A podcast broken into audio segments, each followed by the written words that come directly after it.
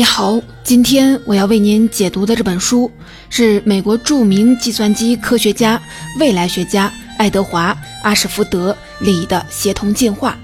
副标题是“人类与机器融合的未来”。本书的作者李可以说是全球人工智能与计算机科学界的泰斗级人物。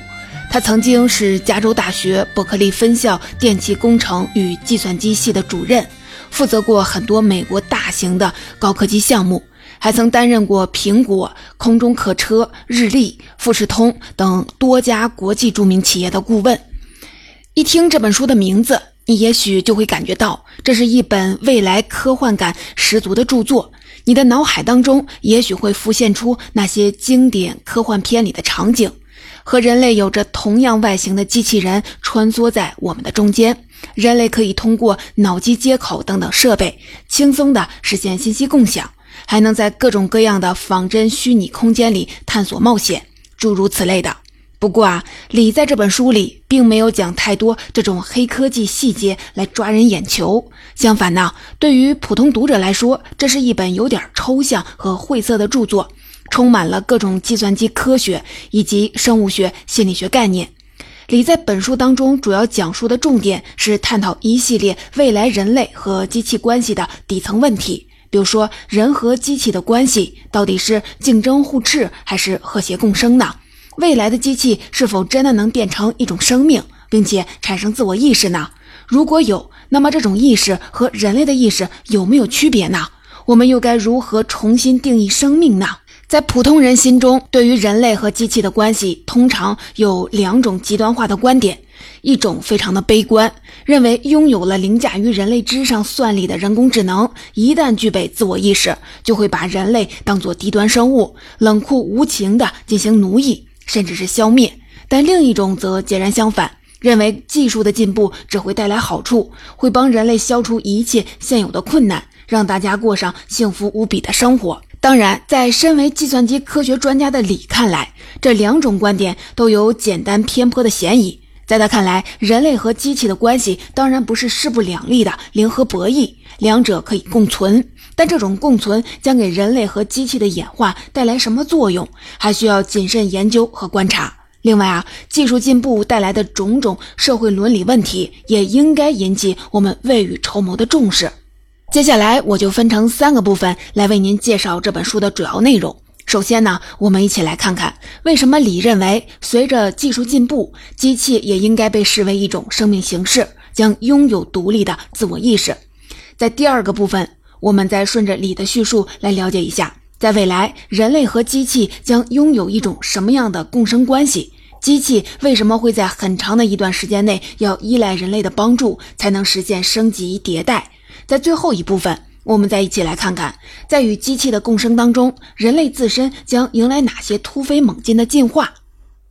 首先，我们一起来看看为什么作者李坚持认为，随着技术的进步，机器也将变成一种生命。这里的机器指的是人类进入信息时代后，为了经济生产、生活和其他社会活动需要所创造出的一切设备。从高大上的人工智能、各类机器人、消费电子产品，到各类计算机软件，以及通过物联网连接的自动化生产线等等。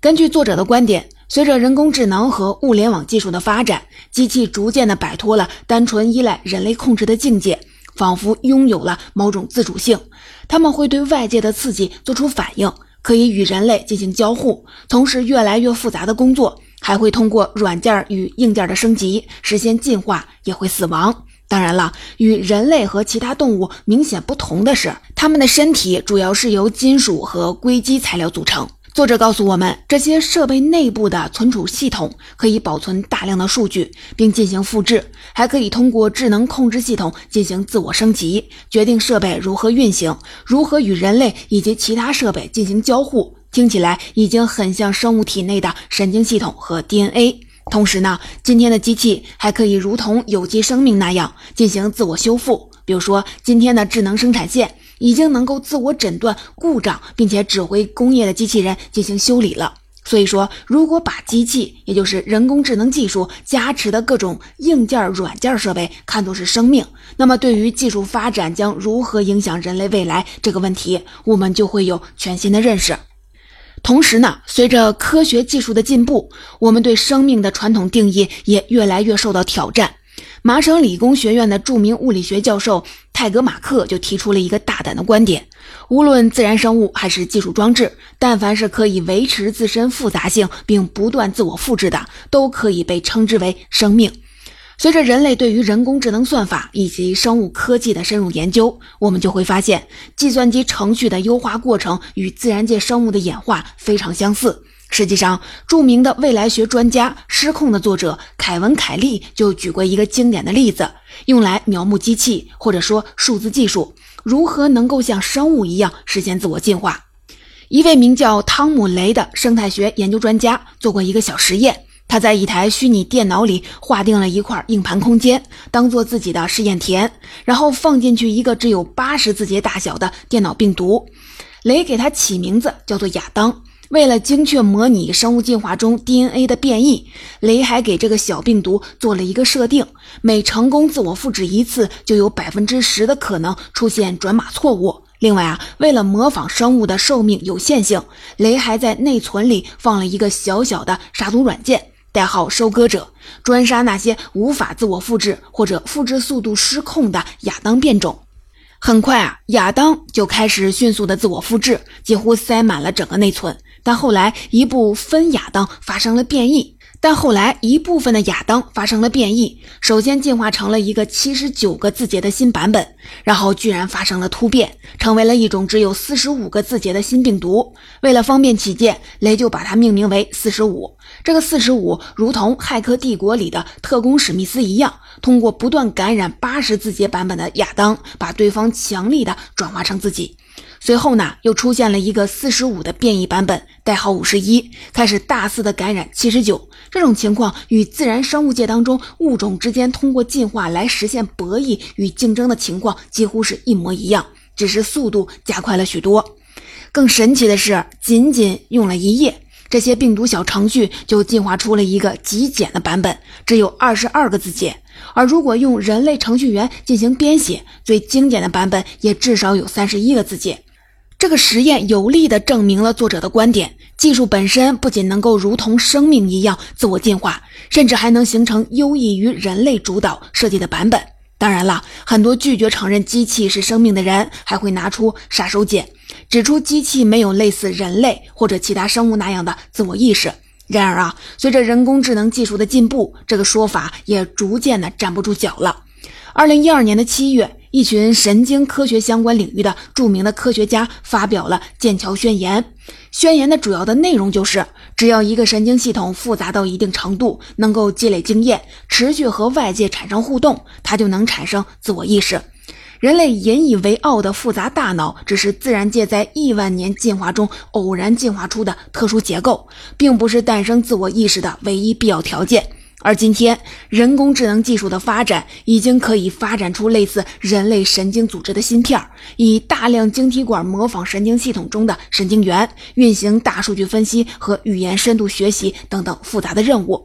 有了这个硬件的加持，人工智能在学习当中就可以逐渐的摆脱人类的训练，实现自主学习。虽然这种分析处理能力在今天还只能局限在某个狭窄特定的具体的领域。但在未来，也可能会萌生出类似人类的自我意识。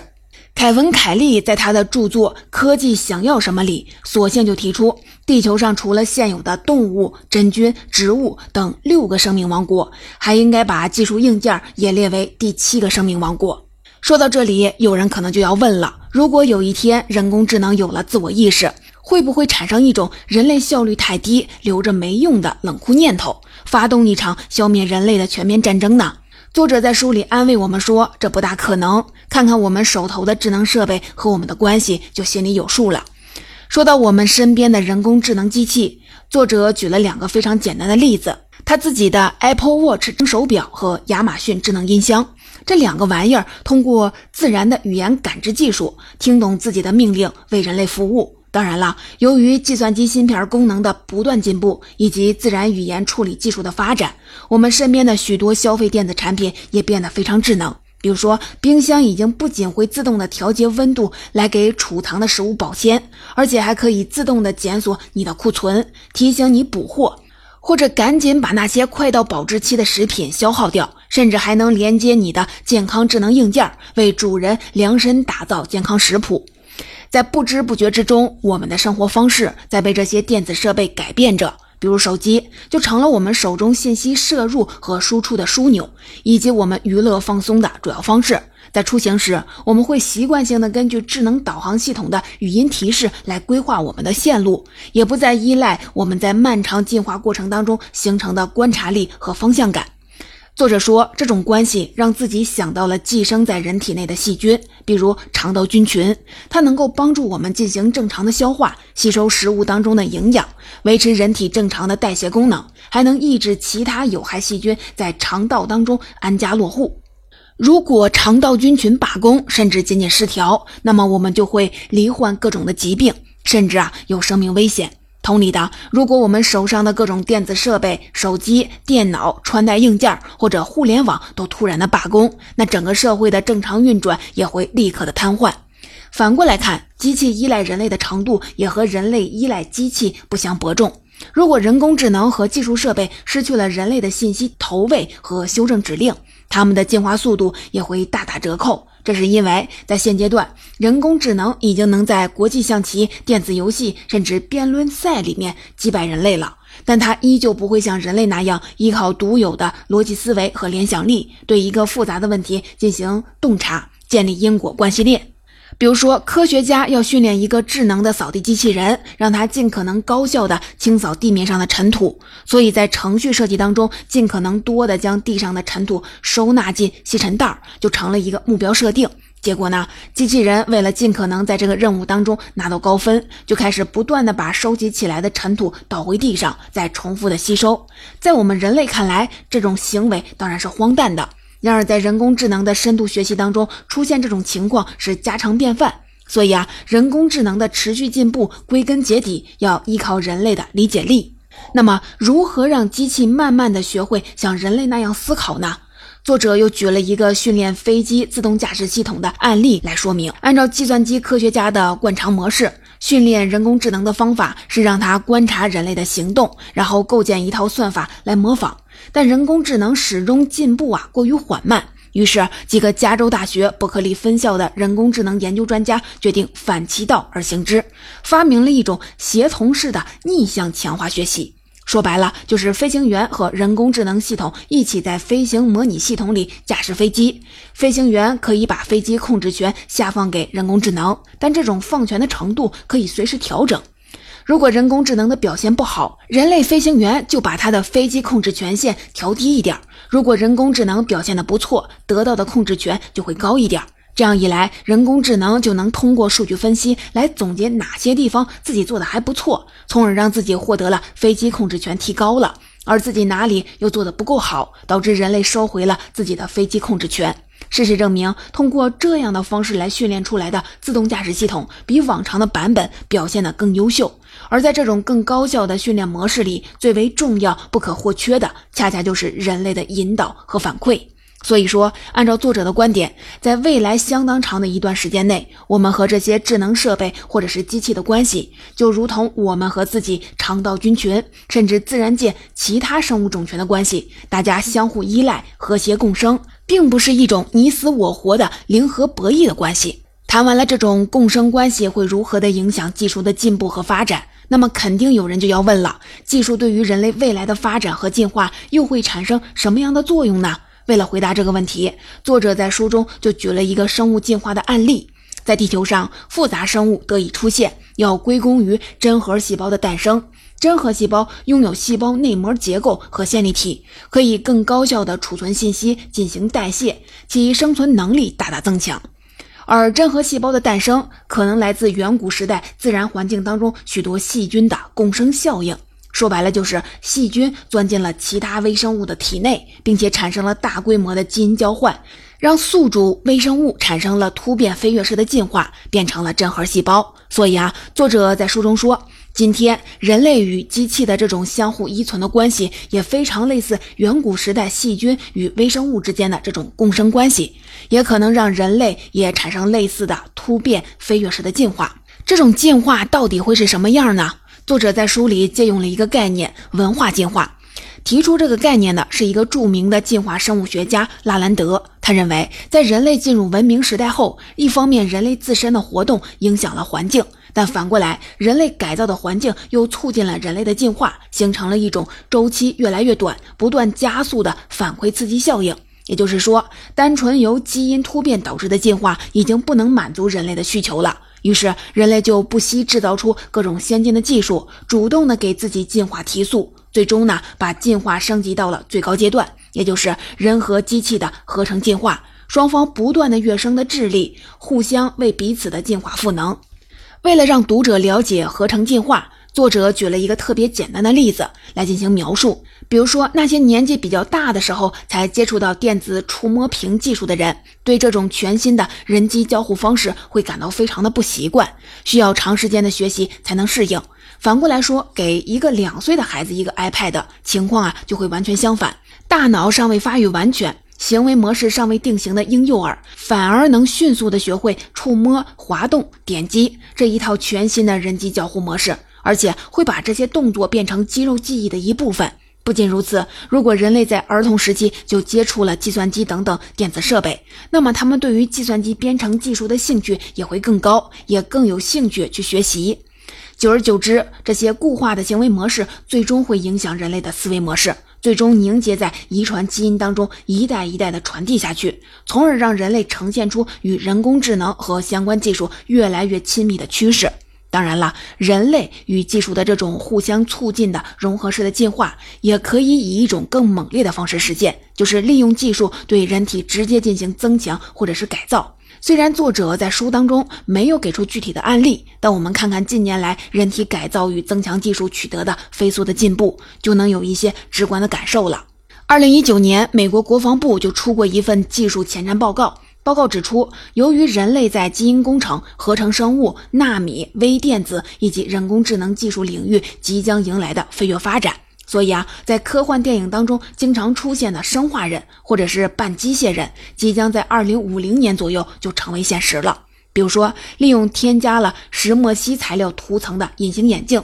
甚至直接向眼球当中注射了感光颗粒，就能让人拥有夜视能力，在黑暗当中依旧能看得一清二楚。另外啊，通过向人体内注射基因编辑过的特殊的肌细胞，或安装软体生物机器人，可以有效的增强人的身体的耐力与肌肉的爆发力。这些植入人体内的肌肉细胞或者是生物机器人，可以通过外界的光脉冲信号控制。这套技术如果应用在战场或者是职业体育上，就可以制造出一批不知疲倦、力大无穷、动作精确无比的超级士兵，或者是超级运动员。当然了，如果应用在医学领域，也能成为身体功能丧失患者的福音。比如说，让偏瘫的患者恢复行动能力。另外啊，除了拥有超人一般的身体技能，这种技术的加持下的进化，未来还可以极大的提升人类的认知能力。比如目前还在起步阶段的脑机接口技术。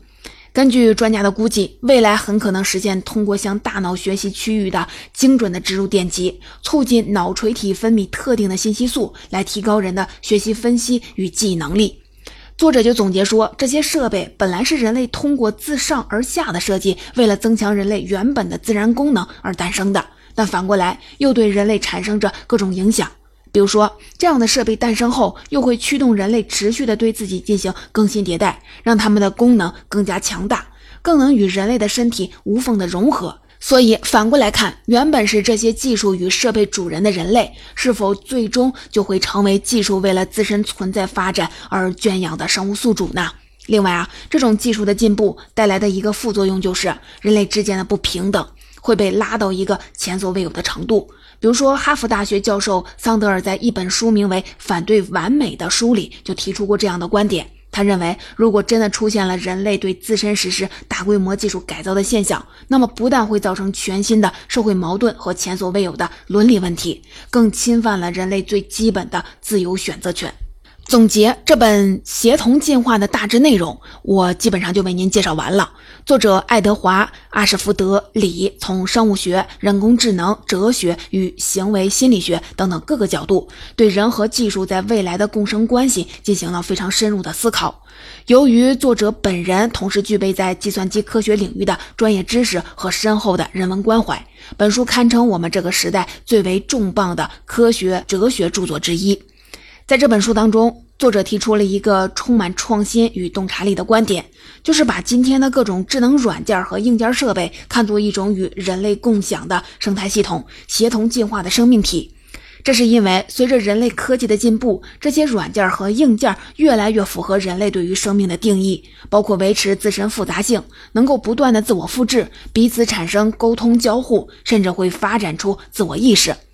基于这个观点，李提出了一系列关于未来人和技术关系的前瞻性的探讨，包括人和技术的协同进化将以什么样的模式来开展呢？为什么今天的人工智能虽然在特定的领域内可以解决复杂的问题，甚至战胜人类，但依旧不能像人类那样具备推理、联想等高级的思维模型呢？具有自我意识的人工智能会不会和人类爆发一场冲突呢？从本质上看。李对我们的未来在谨慎之余，还是保持了足够的乐观。人和机器之间的共生关系，决定了两者必将互相依存，助推彼此实现加速进化。如果人类能够坚持技术为善的精神，那么人类也应该能利用技术克服一系列现有危机和问题，比如资源瓶颈和发展不均衡、差距等等。当然了，这些技术进步以及机器自我意识的觉醒，会产生一系列复杂的社会伦理问题。比如说，如果机器变成了一个具备自我意识的社会成员，那么人类该如何接纳它呢？机器是否要为自己的行为负责呢？由于今天人工智能发展水平的局限，李对这些问题的探讨比较谨慎。他提出，首先，如果智能设备做出了损害人类利益的事情，那么首先要追究责任的是它的研发和使用者。其次，我们必须先制定一个可行的测试标准，来衡量机器是否具备了自我意识，能够自行的做出选择和决定。当然，这个问题就不仅仅是人工智能从业者的事情，还涉及行为心理学和生物神经科学等等其他学科，甚至会重塑人类对自我与世界的基础认知。总之啊，作者在本书最后发出了呼吁。希望在面对这个充满各种不确定性的未来时，人类应该一边的保持敬畏，一面的果断的向前探索。